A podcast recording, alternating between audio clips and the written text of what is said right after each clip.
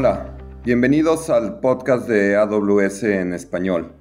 Mi nombre es Mauricio Seibert y tendré el gusto hoy de compartir con ustedes información acerca de los local zones de AWS y su próxima llegada a Latinoamérica.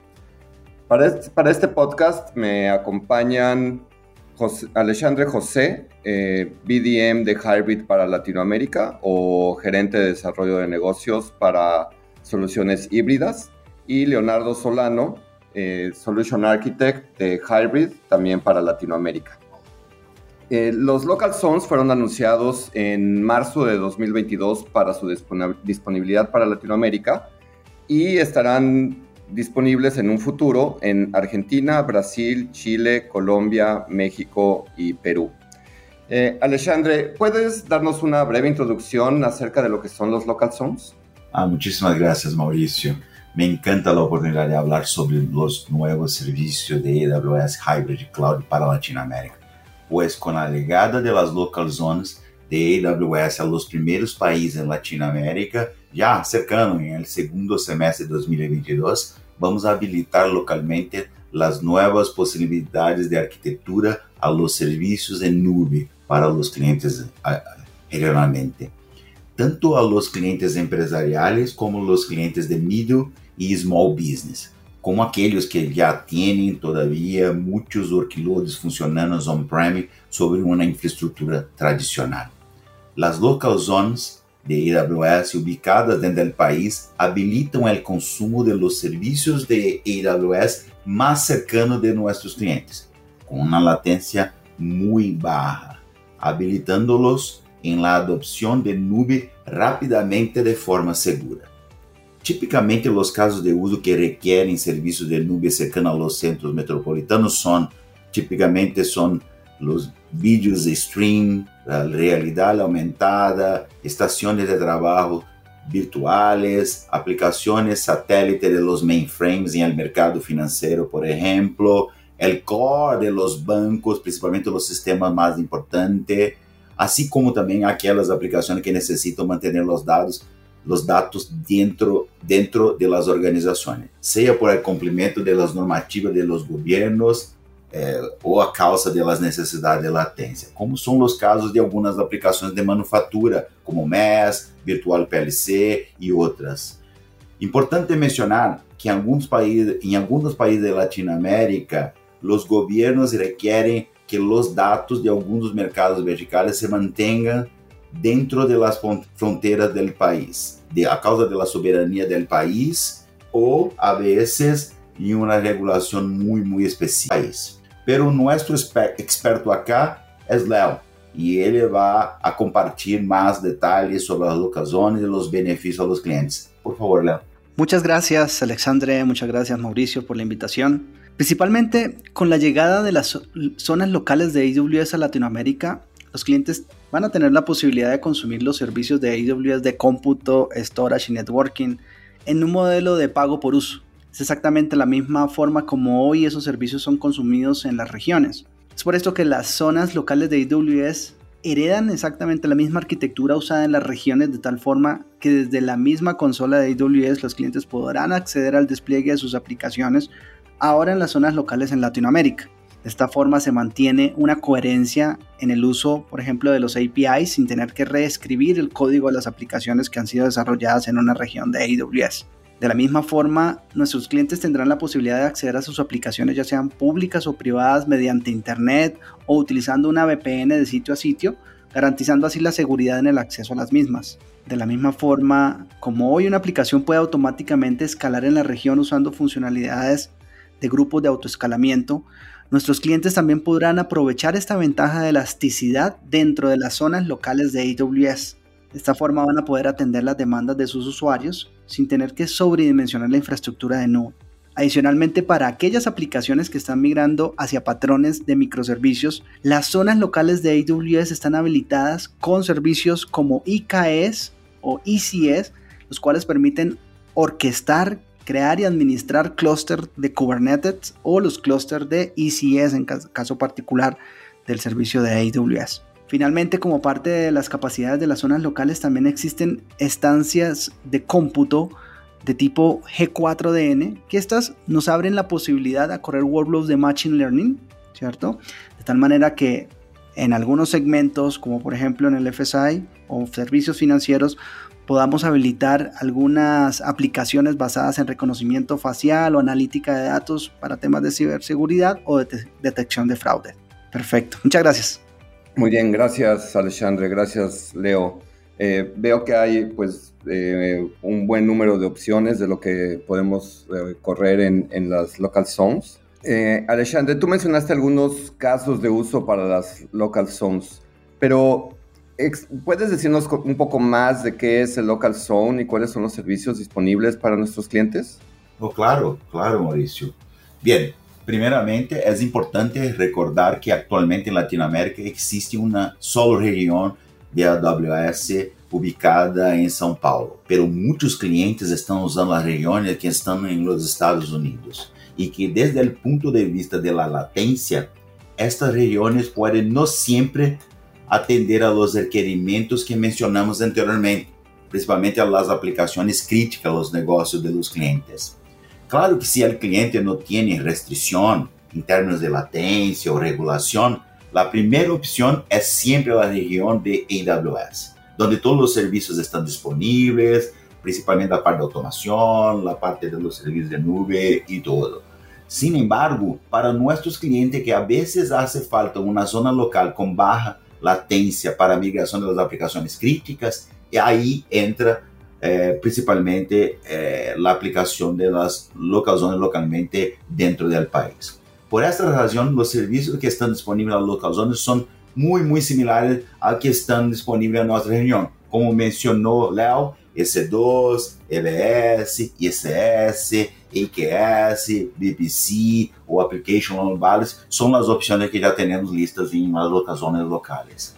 Estes serviços permitem aos clientes a modernização de sua cloud de maneira mais rápida e também a conexão com os serviços das regiões que estão ubicadas dentro da Latinoamérica, como é o caso de São Paulo, ou em outros sítios, como as regiões que estão nos Estados Unidos. Já que as zonas locais estão sempre conectadas a uma availability zone que chamamos de parent AZ, isso permite que os clientes tenham uma conexão direta com os serviços que estão na região. Do ponto de vista do serviço e ferramenta, as zonas locais são aceleradores da inovação e facilitam a adopção de nuvem a los clientes de maneira mais segura. Tecnicamente, essas zonas locais oferecem uma latência ao redor de 10 milissegundos a los clientes que estão ubicados a uma distância de hasta 100 kilómetros de las zonas locais. Ou seja, os clientes que estão em los grandes centros industriais podem conectar seus data centers casi como, como uma extensão das zonas locais de AWS. Novamente, alguns países todavía têm regulações estrictas sobre a residência de los dados, donde las zonas locales también permiten a los clientes acelerar la adopción de nube y modernización de los workloads de manera más rápida. Por estas razones, AWS ha hecho una inversión significativa de recursos para habilitar outposts y local zone en los países latinoamericanos, pues estos servicios van a ayudar a nuestros clientes en la jornada digital y estou seguro que Léo pode explicar-lhes um pouco melhor os serviços das zonas locais e também os benefícios novamente. Por favor, Léo. Gracias, Alexandre. Bueno, en este caso particular, como listábamos ahora, los servicios disponibles dentro de las zonas locales de AWS en Latinoamérica básicamente serán Amazon Elastic Compute Cloud. Eh, y en este caso, pues lo que tenemos es diferentes familias de cómputo disponibles allí eh, de forma local. Y claramente estas se complementan con las posibilidades de tener también el Elastic Block Storage o EBS, ¿no? que son capacidades de almacenamiento de bloques para estas aplicaciones que van a correr dentro de las instancias EC2. ¿no? Adicionalmente a esto, también tenemos la extensión de las capacidades de networking que hoy en día definimos en la región a través de lo que denominamos los Virtual Private Cloud o VPCs, extendidos también hacia la local zone. Esto es muy importante porque este es el camino por el cual permitimos también que a través de la local zones y con esta extensión de networking, como mencionaba muy bien ahora Alexandre, podamos consumir también servicios que se encuentran en la región. ¿no? abriendo las posibilidades a que nuestros clientes complementen sus workloads entre datos corriendo localmente en la local zone y procesamiento de datos que se hagan directamente en la región. Adicionalmente, a estos dos servicios que ya mencionamos, también tenemos la posibilidad de desplegar Application Load Balancer, que detrás de esto hay un mensaje importante y es la posibilidad de acceder a las capacidades de elasticidad de la nube, de tal manera que los workloads van a crecer o decrecer de forma automática también en la local zone basado en esta posibilidad. Por otro lado, también tenemos las capacidades de IKS e ICS, que son dos aproximaciones, una basada en un ambiente open source, que es el de Kubernetes, ¿no? de poder tener un cluster de Kubernetes administrado eh, con el servicio de IKS, o utilizando la capacidad de orquestación de contenedores de AWS, que es ECS o Elastic Container Services, también disponible dentro de las local zone, permitiendo desplegar ambientes de contenedores de la misma forma como hoy se ejecutan en la región de AWS. También esto abre la posibilidad que nuestros clientes comiencen a migrar patrones de aplicaciones monolíticas que hoy en día tienen en el on-prem ahora hacia las zonas locales basados en patrones modernos de microservicios. Se estarán agregando otros servicios en futuro y bueno, esto obviamente lo vamos a estar posteando en nuestros portales públicos. Adelante, Mauricio. Muchas gracias a los dos por la clarificación. Eh, Alexandre, mencionaste Outpost y pues sabemos que muchos clientes en Latinoamérica han implementado Outpost eh, y es justamente una de las razones eh, el disminuir la latencia. ¿Cuáles serían las principales diferencias entre los local zones y outposts? Oh, perfecto, excelente pregunta, Mauricio. Los out, las soluciones basadas en outposts generalmente mencionamos como un complemento de las local zones. ¿Por qué? Porque Outpost es una familia de soluciones para extender la región de AWS directamente al ambiente de TI del cliente, on-prem. Es decir, el data center del cliente pasa a ser parte de la zona de disponibilidad de AWS, con entrega de los servicios con la misma experiencia de nube. Outposts tiene las opciones de Outpost Rack, que soporta hasta 96 racks en los data centers de los clientes y, las y la opción de Outpost Servers, que son indicados para la, computa la computación del borde. Fíjate que los proyectos con Outpost son individuales y personalizados a cada cliente. Y generalmente llamamos isso como um tailor-made, um projeto tailor-made. Sempre empezamos validando se o workload está ou não elegível a região de AWS. Y si la respuesta es afirmativa, esta es la opción ideal del cliente. La segunda alternativa son las local zones, pues como mencionamos anteriormente, ellas traen muchos servicios de nube cercano de los clientes, principalmente en los centros industriales. Sin embargo, a veces las, las local zones no son suficientes para los requerimientos de los clientes y ahí necesitamos de los outposts también. Por ejemplo, As empresas de manufatura necessitam de serviços em uma latência extremamente baixa e ubicada dentro de los edifícios para suportar os workloads chamado MES, Virtual PLC, sensores e outros. Em estes casos, as únicas opções são os outposts rack ou outpost servers. Tradicionalmente, todos os casos de edge computing vão necessitar de algum tipo de outpost. La distancia también es una variable importante para la decisión del uso de zonas locales o outposts, pues cuando los clientes están arriba de 100 kilómetros de distancia de las zonas locales, la latencia puede no ser tan baja y luego outpost es la mejor opción. Otro ejemplo es cuando el cliente necesita de un disaster recovery, un sitio de disaster recovery pues como mencioné anteriormente, las zonas locales están conectadas a una a availability zone que se llama Parent AZ, pero solamente a una. Em uma arquitetura que se requer alta disponibilidade, podemos também usar algumas combinações com outpost. Alguns exemplos. Um outpost conectado a uma availability zone X e outro conectado a uma availability zone Z uma zona local como um sítio primário e o Outpost conectado a outra Availability Zone como um sítio secundário. Três outposts racks conectados a três Availability Zones diferentes, por exemplo, e muitos outros exemplos, Maurício. Ah, entiendo. Eh, la magia es tener muchas opciones de arquitectura y poder encontrar la mejor para cada caso eh, de cada cliente. Eh, Leo, eh, ¿nos puedes hablar un poco de cuándo utilizaríamos un local zone o un outpost? De acuerdo, Mauricio. Hoy nuestros clientes tienen dos opciones para correr sus cargas de trabajo de forma local y básicamente va a depender del caso de uso que estos clientes van a desplegar allí para poder escoger entre outputs y local zones. Las principales diferencias están en las necesidades de, de esas cargas de trabajo.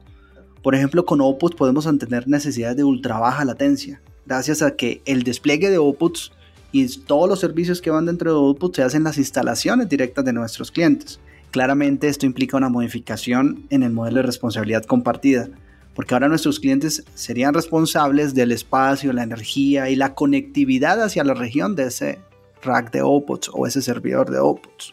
En el caso de las zonas locales, como ya lo hemos mencionado, estas se encuentran ubicadas en ciudades que ya han sido predefinidas para atender las necesidades de esas áreas metropolitanas en donde se encuentran los grandes eh, grupos empresariales, donde se encuentran pues, nuestros clientes con estas necesidades de, consumo de, de servicios basados en nube.